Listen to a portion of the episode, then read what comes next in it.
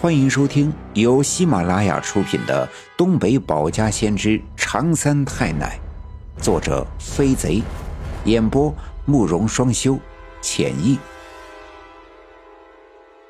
第二百一十一章：头骨碎显然人命案，阴阳眼黑狗在现行。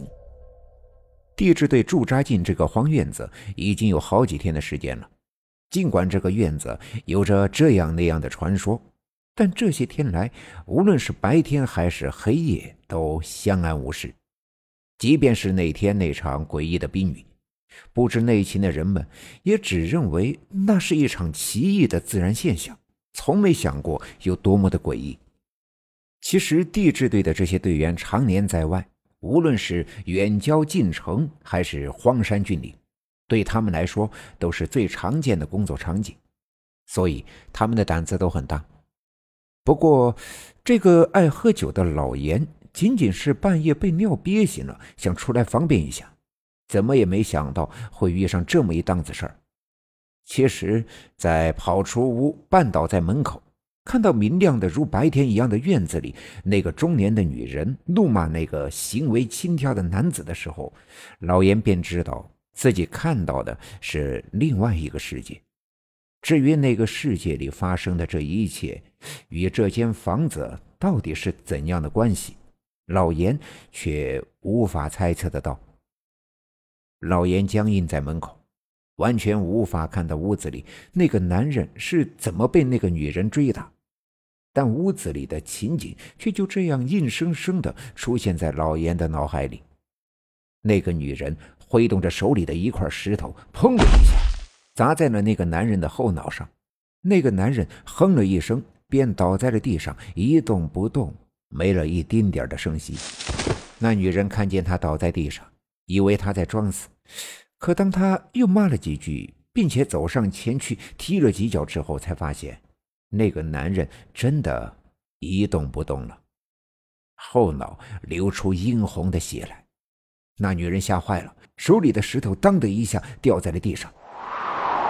一阵狂风突如其来的吹来，院子里的一切都跟着来回的摇晃，那些破旧的门和窗子稀里哗啦的手舞足蹈，整个世界都随之颤抖，似乎即将崩塌，变成一片废墟。站在门口的老严只觉得腹中一阵的发胀。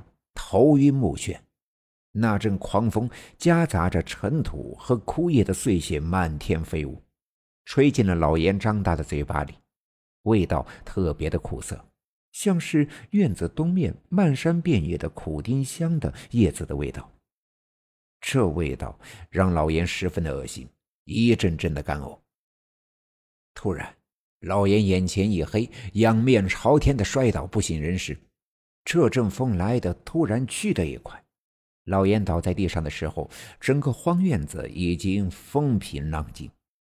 那些在空中飞舞了半天的尘土和草屑，这才冷静下来，再次依依不舍地坠入尘埃。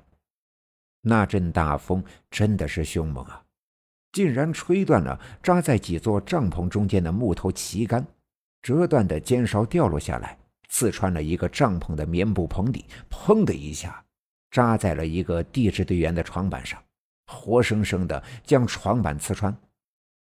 幸亏他当时两腿分开，不然直接开了膛都说不定。巨大的声响将所有人都惊醒。那个队员点亮手电筒，看到床板被刺穿，吓得哎呀的一声，几乎昏死过去。所有的人都起来了。点亮了帐篷里和院子里的灯，整个营房都亮了起来。人们走出帐篷，四外查看，这才发现这阵大风不仅将帐篷撕扯出一个巨大的口子，而且还丢了一个人，那就是老严。帐篷损坏是小事，这丢人是大事。人们拿着手电筒四外的寻找，大声的呼喊他的名字。其实，老严就晕倒在帐篷北面十几步远的屋门口，人们很快便发现了他。可当大家伙儿七手八脚的把他抬到光亮的时候，这才吃惊的发现他的后脑勺漏了个大洞。暗红的血和花红的脑子早已洒了一地。一些胆小的年轻人都哇哇的吐了起来，有的更是吓得尿了裤裆。人们到发现老严的地方查看，看来老严是摔倒了之后头撞到了地面上的一块大石头。可假如是这样，大不了把头撞破，出点血，缝几针就应该没事的。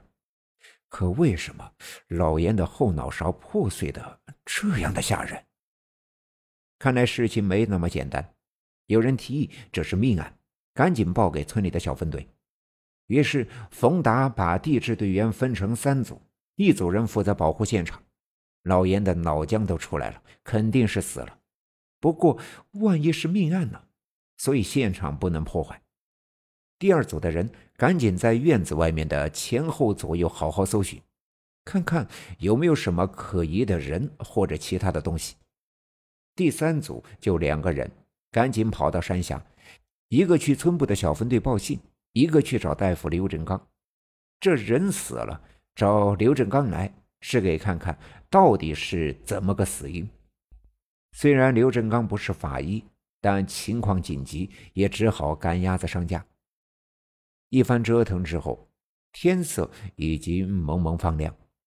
那两个值班的小分队员赶紧分头下去通知其他人。很快，村部的院子里便围满了人。这时候天已大亮，我爸爸也赶到了村部。这出了人命的事儿，不是小事儿，谁都不敢怠慢。我爸爸带着人直奔村东。到了那个荒院子的时候，刘振刚大夫早就在这儿了。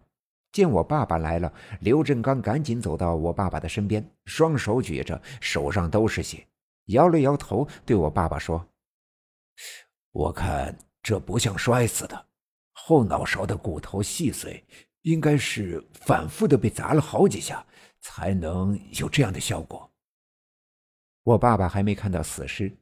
来的路上，听小分队员简单的介绍了下情况。这尸体正在帐篷后面的地上横放着，脸上蒙了一张白床单。我爸爸伸手将床单撩了起来。天气寒冷，尸体早已僵硬，血液也已经被冻得凝结。后脑有一个拳头大小的窟窿，骨头早已细碎的寻不见骨茬。里面的脑浆几乎都裸露着，死相惨烈。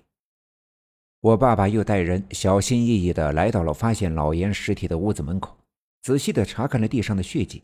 除了看到地上的那块被血染红的、还沾着老严的头发的石头外，没有什么特殊的发现。于是，我爸爸让人都撤出去，安排几个小分队员把守好旧房子附近几米的地方，不让人破坏了现场。一面安排人立即跑回村部，给县城的公安局打电话，最后安排人看守好死尸。人们听从命令，分头行事。我爸爸又让冯达和陈俊生把地质队所有的人都召集起来，给大家开个小会。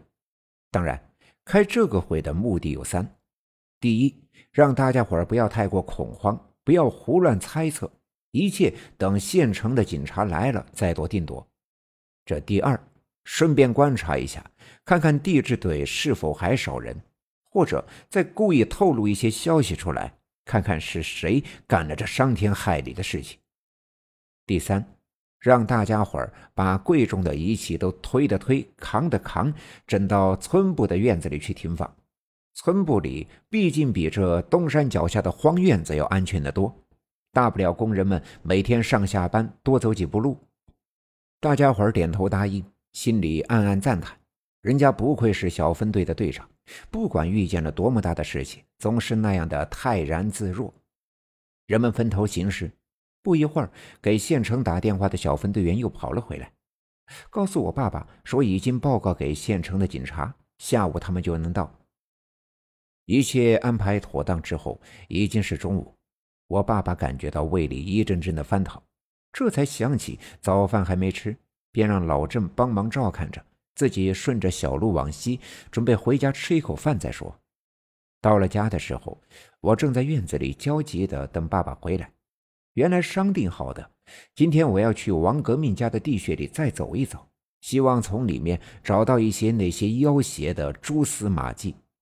但一大早，我爸爸便被小分队员的人叫走，想必是出了什么天大的事情。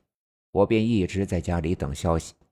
我最关心的是今天还能否去下那个地穴，毕竟在我的心里，那才是首要之事，不希望节外生枝。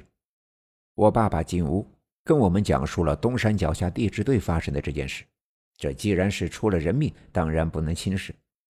我知道，今天我爸爸和小分队员都要忙活这件事儿，这探地穴的事儿肯定是要往后放了，心里未免有些失望。我爸爸匆忙的吃了两口饭，就急着往外走，因为他知道过一会儿这县城的警察就要来了，自己作为小分队队长必须在场。可当他刚走出屋门的时候，我突然听到了两声狗叫。那狗叫的声音不大，但十分的熟悉。我知道，这是陈寡妇给我送来的那条大黑狗包黑子的叫声。自从上次在那个荒院子的门前，我从树上掉了下来，被大黑狗用身体接住之后，就再也没有见过它。今天突然听到它的叫声，我不禁十分的开心，好似一个分别多年的老朋友突然出现在面前一样的欣喜。我看了看我奶奶和我爸爸，我清楚的知道这声音他们听不见，但我还是顺着声音的方向跑到了院子门口。果然，大黑狗仍旧像往常那样躲在大门外的墙垛后面。听见我走出来的声音，探出头看着我。我开门出院，伸手去摸他的头。正要出门的我爸爸看到我异样的举动，停住脚看着我。这大黑狗却往东跑了几步，转回身冲我叫了两声。这情形和上次他拽着我去那个荒院子，看见地质队员抓到大蟒蛇的时候一样。我知道他一定又是想让我去了解一些什么信息，便抬头看了看我爸爸。尽管我爸爸看不见那条大黑狗，但他还是领会了我的意思，弯腰把我抱在了怀里，迈步往东走去。本集已经播讲完毕。感谢您的收听，欲知后事如何，且听下回分解。